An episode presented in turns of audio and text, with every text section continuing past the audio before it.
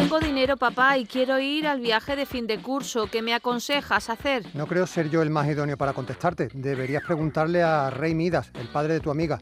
Seguro que se le ocurre alguna idea.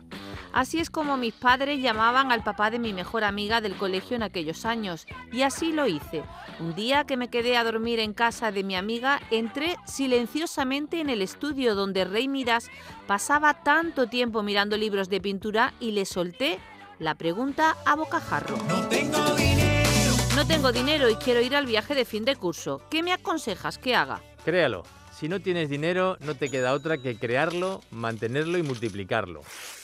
La respuesta me sorprendió tanto que me dejó noqueada. Me quedé mirándole con los ojos como platos y volví a preguntarle. Pero, ¿cómo lo creo? Resuelve una necesidad de los demás y cobra por ella. ¿Hay algo que sepas hacer? Sí, dije rápidamente. Sé bailar sevillanas, hacer pasteles y vender cosas. Entonces, busca un sitio donde dar tus clases y capta clientes potenciales interesados en bailar. Ofrece tus pasteles en las cafeterías y a las amistades. Compra cosas baratas y véndelas más caras. Se levantó del sillón y se marchó. Ahí empezó mi primer negocio, a la tierna edad de 11 años, antes de la era de Internet. Abrí mi primera academia de baile en una sala de la iglesia del barrio que el sacerdote de la parroquia me cedió por un módico alquiler para que sus feligreses recibiesen clases. En el instituto vendí entradas para ver Star Wars una copia pirata que conseguí agenciarme, ya que en aquel entonces la piratería tenía una laguna legal. Y completé mi círculo de ganancias vendiendo polvorones de la flor de la estepa por Navidad. Reuní dinero para visitar Francia, Holanda y Bélgica durante un mes. Con el colegio me limité a ir a Madrid. Mi padre había dejado claro que no me lo pagaba y yo tenía claro que tenía que ir. Cuando llegues a Madrid, chulo una amiga, voy a ser temperatriz de lavapiés. Francisca Serrano, bienvenida. Muchísimas gracias. Bueno, a ver, cuando, cuando se oye todo esto, que es como la vida en Tecnicolor, Sí. ¿qué se siente? Pues yo la verdad es que soy súper feliz porque estoy realizada, he hecho lo que he querido y si ahora llegara mi último momento en mi vida, podría echar como una película hacia atrás y decir, no me falta gran cosa por hacer porque he hecho prácticamente casi todo lo que he querido. Entonces, realmente soy muy feliz. Eso no lo hubiera podido decir si me hubiera quedado donde estaba. Claro, por lo tanto, eh, esto es una manera de abrir la mente y de canalizar eh, de alguna forma la vida, ¿no? Totalmente. Al final, las personas que queremos, pues ser felices, realizar nuestros sueños, cumplir nuestros deseos y desde pequeño, pues te dicen estudia, trabaja, si algún día podrás hacer lo que realmente quieres, pero hay mucha gente que nunca llega a ese día. Y bueno, yo tuve un padre que se murió muy joven y que no pudo realizar lo que quería, entonces esa espinita estaba ahí junto con Y eso, y eso marca. Marca, marca mucho. Lo que pasa que a mí lo que más me marcó fue un cáncer. Yo me tenía que haber muerto con 28 años y cuando el médico me dijo igual no sales de aquí, pues yo hice recuento de mi vida. Y la película que tenía hasta los 28 años no me gustó, porque era la película de haber hecho todo lo que mis padres querían. Y entonces yo sí era muy buena estudiante, había aprobado unas oposiciones, tenía un, un trabajo seguro, tenía un novio también, pero luego en ese momento te das cuenta de que nada de eso era lo que yo quería. Por lo tanto, es el cáncer. El- Al final, o sea, eh, son dos cosas importantes que llevamos, nada, cinco minutos de entrevista y aquí han salido dos cosas importantísimas dentro de, de tu vida. Una de ellas, el fallecimiento de tu padre, la muerte prematura de tu padre. Y por otro lado, un proceso oncológico, el diagnóstico de tu cáncer. Vamos a detenernos en esas dos cosas. Primero, en tu padre. Ujú. Muere pronto. Sí, muere relativamente joven porque él había sido marino mercante y bueno, pues se había jubilado antes de tiempo, a los 55 años. Lo que no es normal es que te jubiles y te mueras prácticamente al mes siguiente. Entonces, todo ese estadio de bonanza que se espera cuando uno se jubila o a hacer cosas, pues él no lo vivió. Esto a mí me chocó bastante porque toda la vida fuera, navegando, casi no lo vimos y cuando realmente podríamos haber disfrutado de él, pues ya no estaba. Es bastante chocante. Hmm. Y a partir de ese momento hay un, un impasse. ¿Eso ocurre antes de tu cáncer? Eso ocurre, yo creo que mi cáncer vino, mm, si empiezas a correlacionar, pues a lo mejor por el propio estrés de la muerte de mi padre, las situaciones de familia. Entonces, a partir de ahí, pues un día voy al médico y me dice que tengo cáncer de mama y que como tenía 28 años y era muy joven, hasta que no me abrieran no sabría si tendría metástasis, pero que me preparara para todo. O sea, el médico fue muy claro. También yo se lo pedí, ¿eh? le dije que por favor no me... No Tú querías saberlo todo. Sí, sí, o sea, si te tienes que morir, mejor saberlo porque así tienes los días que te quedan, pues los utilizas como quieras, ¿no?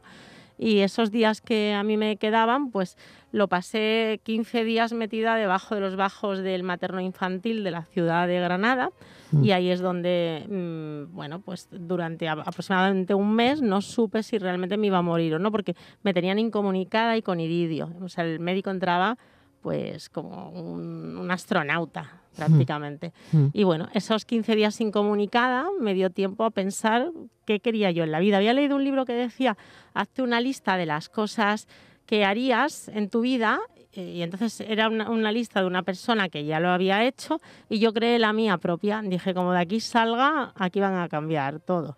Yo no quiero seguir haciendo lo que hago porque que si me muero, ¿qué, qué, qué me queda? Entonces no. ¿Y cómo cambió tu vida desde ese día? Es decir, a partir de ahí me imagino que sigues el tratamiento para mm, superar la enfermedad y a partir de ahí, ¿qué pasa? ¿Qué, te haces esa lista y la lista te la haces en el hospital. mira que mira que en este programa somos muy de listas, sí, ¿eh? Sí, sí, O sea, aquí hacemos una lista prácticamente todos los días de cosas, ¿no?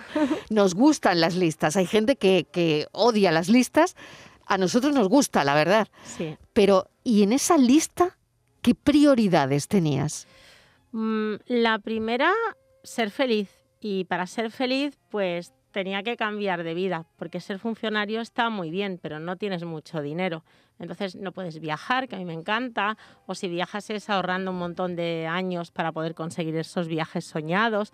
Igual vas a un buen restaurante y tienes que estar mirando siempre el menú. En fin, el dinero era un problema. ¿Tú no querías eso? Yo no, yo me di cuenta de que la seguridad, como muy bien me has presentado previamente, no era la panacea para mí en este momento tras mi cáncer, sino que era realmente tener la capacidad económica necesaria para cumplir mis sueños, es decir, para cumplir mi lista, esa que me había hecho en el Claro, eso es lo que hemos preguntado a los contertulios del, café hace un momento cuando poníamos en pie el libro. Eh, claro, ¿qué prefieres? ¿Felicidad o seguridad? Porque no siempre la seguridad da la felicidad. Mm, en, mi caso, tu caso no. En mi caso no, yo era funcionaria, bueno, sigo siendo funcionaria en excedencia porque todavía tengo la plaza, se acabará perdiendo, pero sinceramente yo no era feliz. No, porque si tienes que ir todos los días a un trabajo y no puedes realizar tus inquietudes, al final, ¿qué te queda? Es que me parece que la gente no se da cuenta de que el tiempo es limitado. Parece que el tiempo se lo van a quitar a otro y tú te vas a quedar aquí toda la vida. Pues no, cuando te, de pronto te ponen en el paredón de que tu tiempo se acaba, haces meditación y dices, ostras, ¿qué he hecho con mi vida? Pues yo quería cambiar la mía. Pero claro, para cambiar la mía y cumplir mi lista de sueños se requería dinero. Entonces aquí venía el problema. ¿De dónde lo saco? ¿De dónde sacamos lo que yo necesito para vivir y para vivir bien. Es decir, tú querías viajar, querías hacer cosas. Eh, bien. Todo, el paquete completo. Vale, pues ahora viene, ahora viene, eh, pues por lo que estás aquí, ¿no? De funcionaria a millonaria, que es como se llama el libro. Correcto. ¿Qué haces? ¿Qué hago? Para conseguir ese dinero.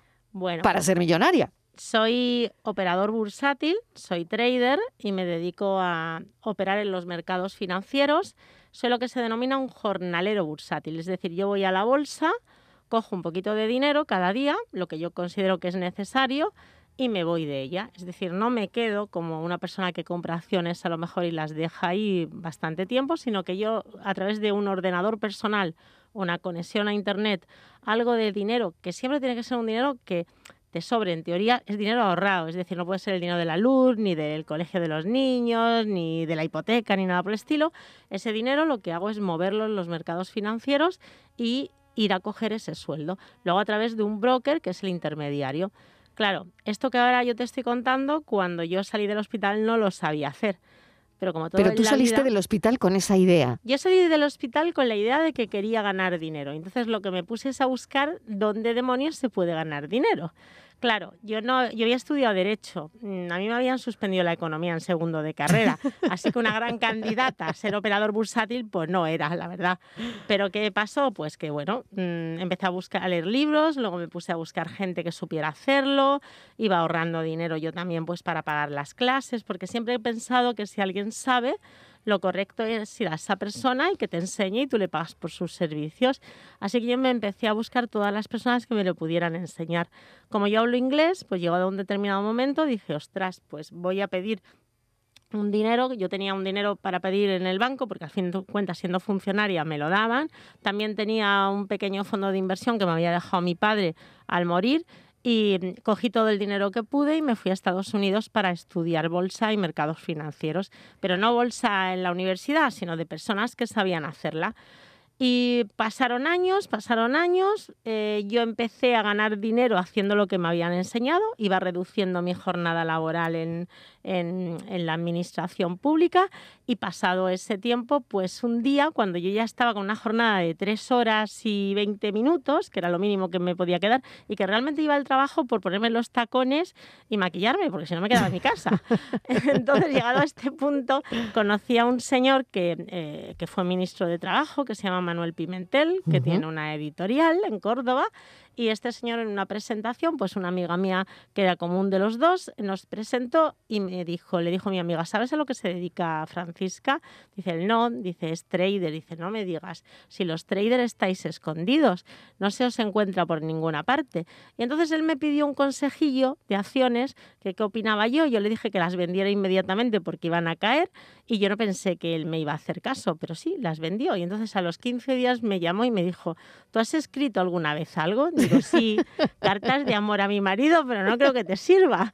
A partir de ahí, de ese momento, pues eh, él me pide una serie de, folios y de hojas para ver cómo es que oye, yo soy una lectora empedernida, así que muy mal no debía de escribir, se lo mandé y me dijo, hazme un libro y cuéntame cómo ganan dinero las personas que son como tú y qué has hecho tú para conseguirlo. Y entonces ese fue mi primer libro, que se llama Escuela de Bolsa, Manual de Trading, que es probablemente uno de los libros más vendidos del país de bolsa y que actualmente está en la 23 edición. Con lo cual va, Nada, es nada. Sí, sí. Es nada.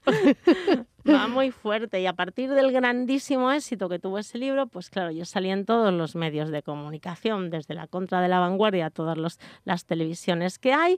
Y a partir de ese momento, pues Planeta Agostini me contacta y me dice, oye, ¿te quieres venir con nosotros? Yo como le estoy muy agradecida a Manuel, pues le dije, oye, si un barco grande llegara y atracara el barco chiquitito, ¿tú en qué barco te quedarías? ¿En el grande o en el pequeño? Y me dijo, hombre, ya te están tocando en una editorial, ¿verdad? Pues nada, vete para el grande.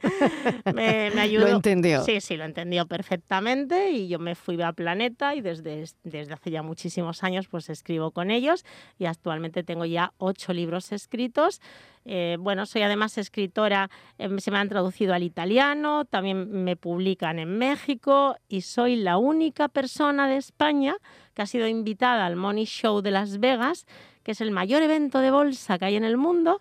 Y ahí he dado yo un speech delante de muchísima gente, de la gente que sería como los Oscars de la bolsa. ¿Y Algo qué así. les has contado, Francisca? Pues les conté cómo abre su índice. Es algo así como venir a España y contarle a un español cómo hacer paella, ¿no? Pues yo con más valor que un torero me fui allí y les conté cómo tradear su opera cómo hacer operativa bursátil el, el- el índice más grande que ellos tienen. Hay que tener valores. Sí, la verdad es que lo tengo bastante. Y entonces das un speech Sí. y, y- y ¿cómo responden? ¿Cuál es el feedback que te llega a ti en Las Vegas en, en esos Oscars de la bolsa? Pues la verdad es que buenísima. A mí desde entonces me han estado siempre invitando para ir. Lo que pasa es que es muy empeñativo porque tienes que prepararte, tienes que hacer muchas cosas. Y mm, bueno, voy, voy, he ido otras veces, pero ya simplemente como libre oyente, no he querido ir a dar speech. Pero mm, de ahí surgió, antes de ir ahí, eh, cuando la gente se leyó el primer libro, pues la gente le leía el libro y decía, oye Francisca, yo quiero ser como tú, ¿por qué no nos enseñas? Y yo al principio metía a la gente en mi yo casa. Yo lo estoy pensando también ahora y tengo a Francis, eh, Francis Gómez, Fran, todos estamos pensando, oye, mm, a ver si tenemos unos ahorrillos y, a ver qué hacemos con ellos, ¿no? Claro, bueno, la verdad es que es muy importante saber manejar el dinero, y más en la época en la que estamos ahora. Pero a razón de ese libro, pues mm, la gente venía al principio a mi casa y cuando yo veía que en mi casa no cabían, pues los llevaba a un sitio, a una academia y de ahí pues nació una escuela que además, como yo siempre he considerado que yo no he nacido sabiendo, o sea, la gente que no sabe es alguien que se tiene que preocupar de aprender. Y hay una colección de libros de Planeta que se llaman la colección de Damis. Y los Damis que son personas torpes, pero no torpes peyorativamente hablando, sino personas que les falta el conocimiento. Así como yo escribo para esa colección, pues a mi academia le puse trading y bolsa para torpes, porque trading es lo que yo hago.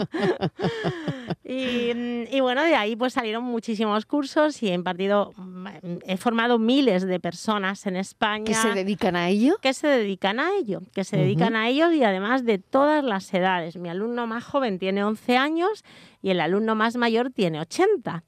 Eh, hay de todo, desde taxistas, panaderos, periodistas, empresarios, funcionarios, cuerpos de las fuerzas y seguridad del Estado, es decir, cualquier persona. Esto es la profesión más democrática que existe, porque en realidad escoger un ordenador da igual donde estés, basta que tú tengas el conocimiento y tú puedes estar en un parque, tú puedes estar en una sala como ahora, que estamos aquí tranquilamente, o puedes estar en la playa, puedes estar donde quieras, porque tu puesto de trabajo no hay una ubicación, es simplemente que haya una muy buena conexión a Internet que tú tengas dinero en la cuenta que tienes en el broker y por supuesto que tengas el conocimiento de saber entrar en el mercado en un punto determinado, que es lo que yo le transmito Pero creo a mis que eso alumnos. es lo difícil, Esto es lo difícil. Eso es lo Esto difícil. es lo difícil, es el aprender, pero bueno, para eso estoy yo, les enseño y entonces les indico exactamente en qué punto tienen que entrar, cómo tienen que protegerse, porque la bolsa puede ser una mina de oro, pero también puede ser un descalabro si no sabes. En la situación que estamos ahora, que precisamente lo estamos hablando, oye, teniendo en cuenta que vas a tener aquí a Francisca Serrano, hay que preguntar si esto que está pasando, este conflicto internacional de la invasión de Ucrania por Rusia, va a afectar, está afectando, de hecho, eh, a las bolsas europeas. ¿no? Muchísimo. ¿Qué va a pasar ahora? Vamos a ver, mm, nada más empezar a plantearse que iba a haber un, un conflicto, las bolsas lo que suelen hacer es, es como un termómetro adelantado. Mm, No, se entra en bolsa cuando ya la noticia ha salido, se entra antes de la noticia, porque normalmente es antes de la noticia es cuando reaccionan los mercados. Cuando ya está la noticia fuera, pues o se suele estabilizar o a golpe de otros hechos, pues suele seguir la misma dirección. En este momento lo que está ocurriendo es que tú ten presente que eh, Ucrania es, era el granero de Europa. Ahí había eh, casi todas las cosechas de trigo que luego nosotros vamos a comer.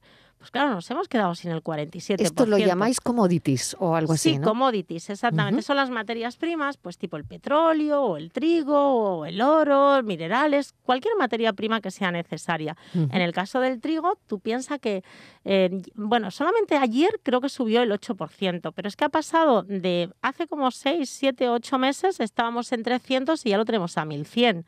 Sea, un disparate. Es, es, es una, una subida mm, de no sé cuánto por ciento.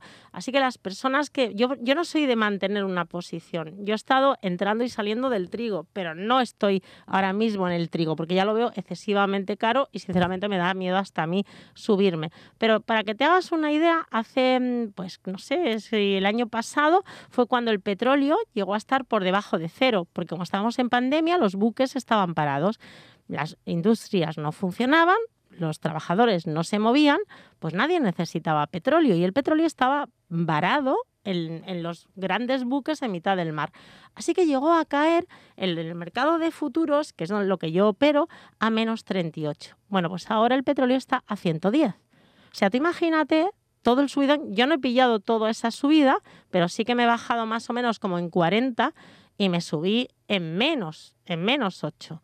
Así que ahí hay una subida con la, con la que te puedes comprar un piso. Es decir, realmente... O sea, que tú has ganado para comprarte un piso. Sí, o yo, dos, yo, o dos, yo con esto. no, con esto uno, con el petróleo gané para comprarme un piso. Porque realmente ten, ten presente que tú utilizas unos sistemas que te permiten con poco dinero hacer bastante dinero. Es algo así como cuando te compras una hipoteca, Sí. que es que te con una hipoteca te compras una casa, a ver si me sigues, con una hipoteca te compras una casa que no te puedes permitir con un dinero que no tienes, ¿cierto? Porque se lo Cierto. pides al banco. ¿Cierto? Vale, pues los mercados financieros son como la banca.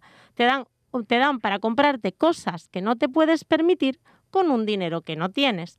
Lo único es que tienes ahí un, un broker que es el que te avala porque sabe que tú tienes en tu cuenta una cifra de dinero.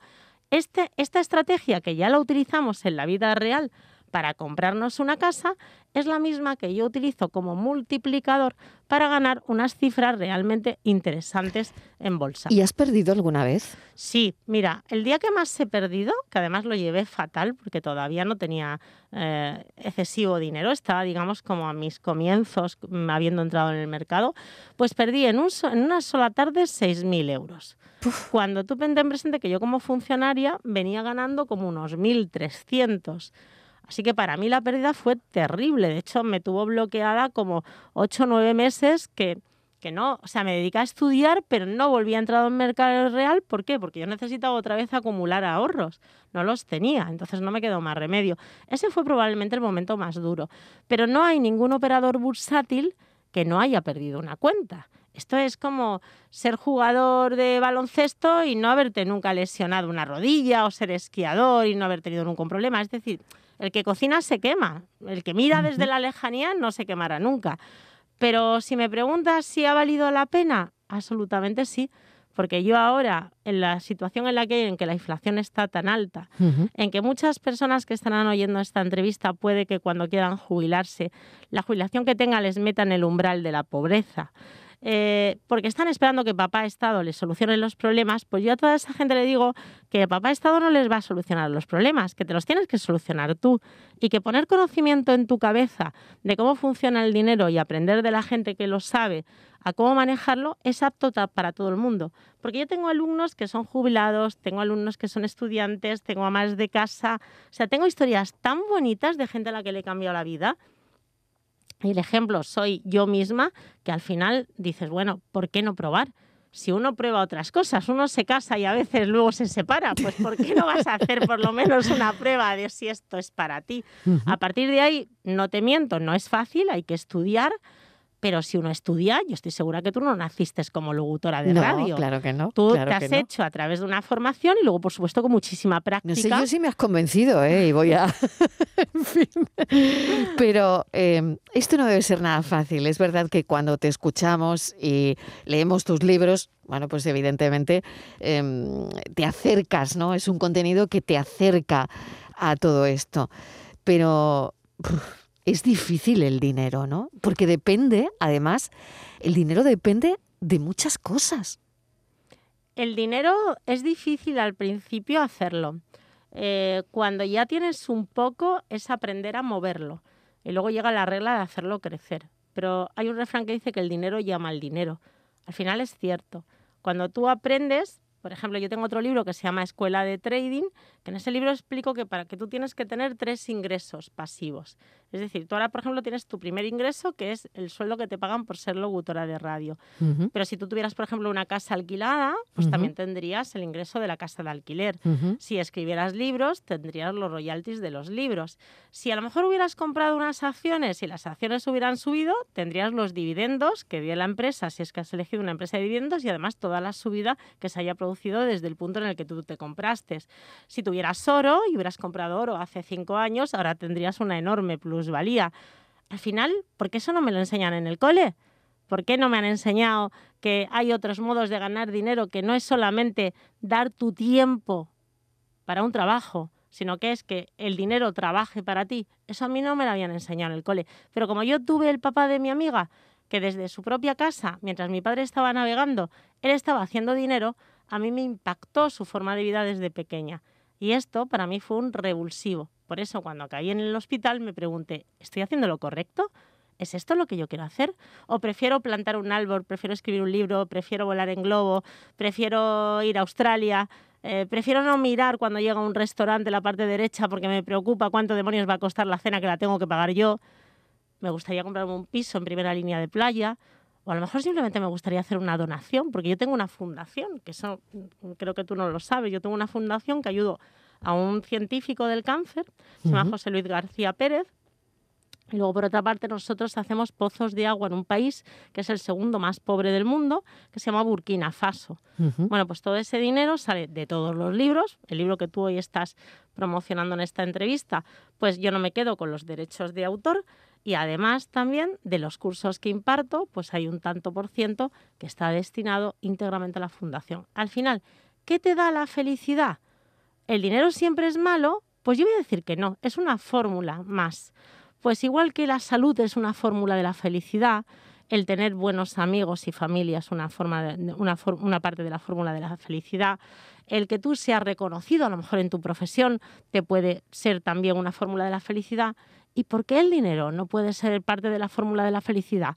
Pues esto viene de todas nuestras creencias que nos han dado a través de los siglos, porque si tú hablas con alguien que sea judío, del pueblo judío, hmm. te dirá que el dinero forma parte de su vida y además no se avergonzará. Y un americano, cuando te dé la mano y te pregunte, oye, Francisca, ¿tú de dónde vienes? Ah, de España, qué bien. Oye, ¿a qué te dedicas? Yo a la bolsa. Oye, ¿cuánto ganas? Es que es la primera pregunta que te hacen y no se cortan. ¿Por qué mm. nosotros tenemos que ponerle un tabú al dinero? Así que enseñar... Por lo tanto, ¿tú crees que en esta sociedad que nosotros tenemos aquí hemos puesto un tabú al dinero? de alguna forma. Sí, sí, absolutamente. Tú te sientas en, en, casa y te pones a hablar de dinero normalmente. Normalmente la gente con la que trabajas nunca te dice lo que gana. No, no. Pero ¿qué tiene de malo? O sea, tú estás trabajando por dinero. Claro. Y entonces... Pero es como un tabú. Bueno, pero no lo sé, no, lo hablamos abiertamente. Bueno, pues muy mal, hay que hablarlo. hay que hablarlo porque además mm, tú estás vendiendo tu tiempo por dinero, por lo tanto, ¿por qué te tienes que Y cada uno tiene un precio, ¿no? Claro, cada uno tiene un precio dependiendo del conocimiento que tiene.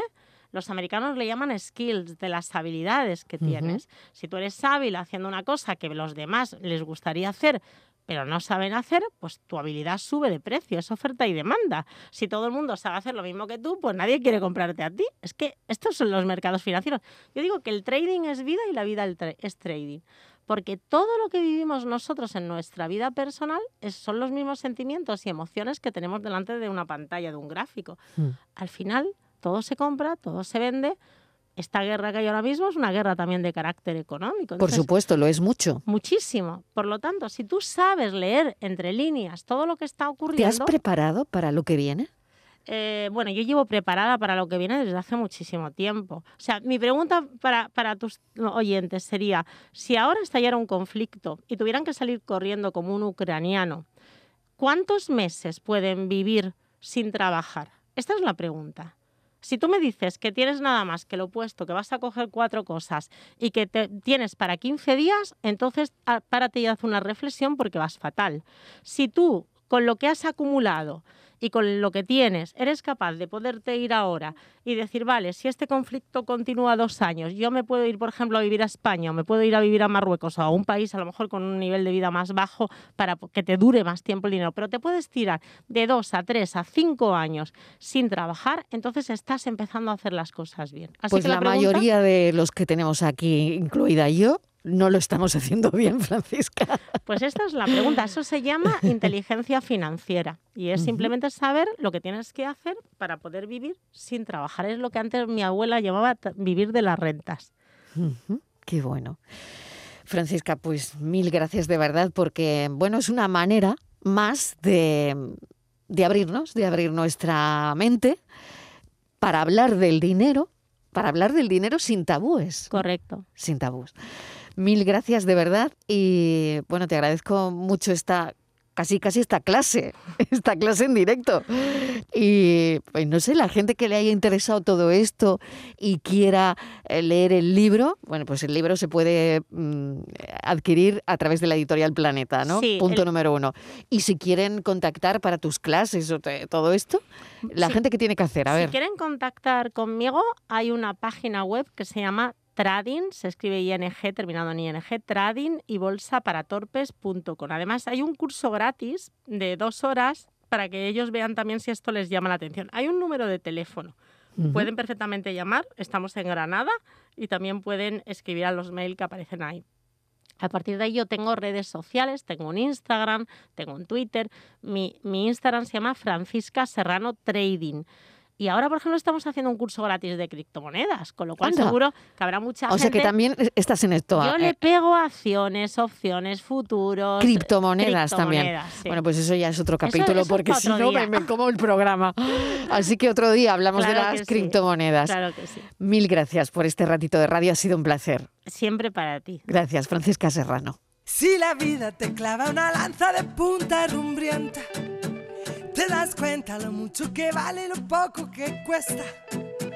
Si vinieran los pies de la lluvia a embarrarte la fiesta, hazle frente, sonríe y mantén la esperanza despierta. Y grita que la vida es bonita,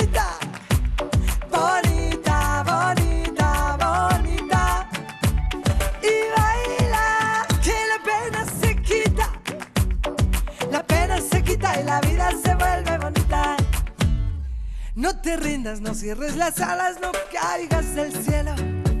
Si la vida se llena de risas, se llena de bueno. Que la pena se acabe muriendo de envidia y de celos. Que lo malo se vaya, se largue de aquí por cualquier sumidero. Y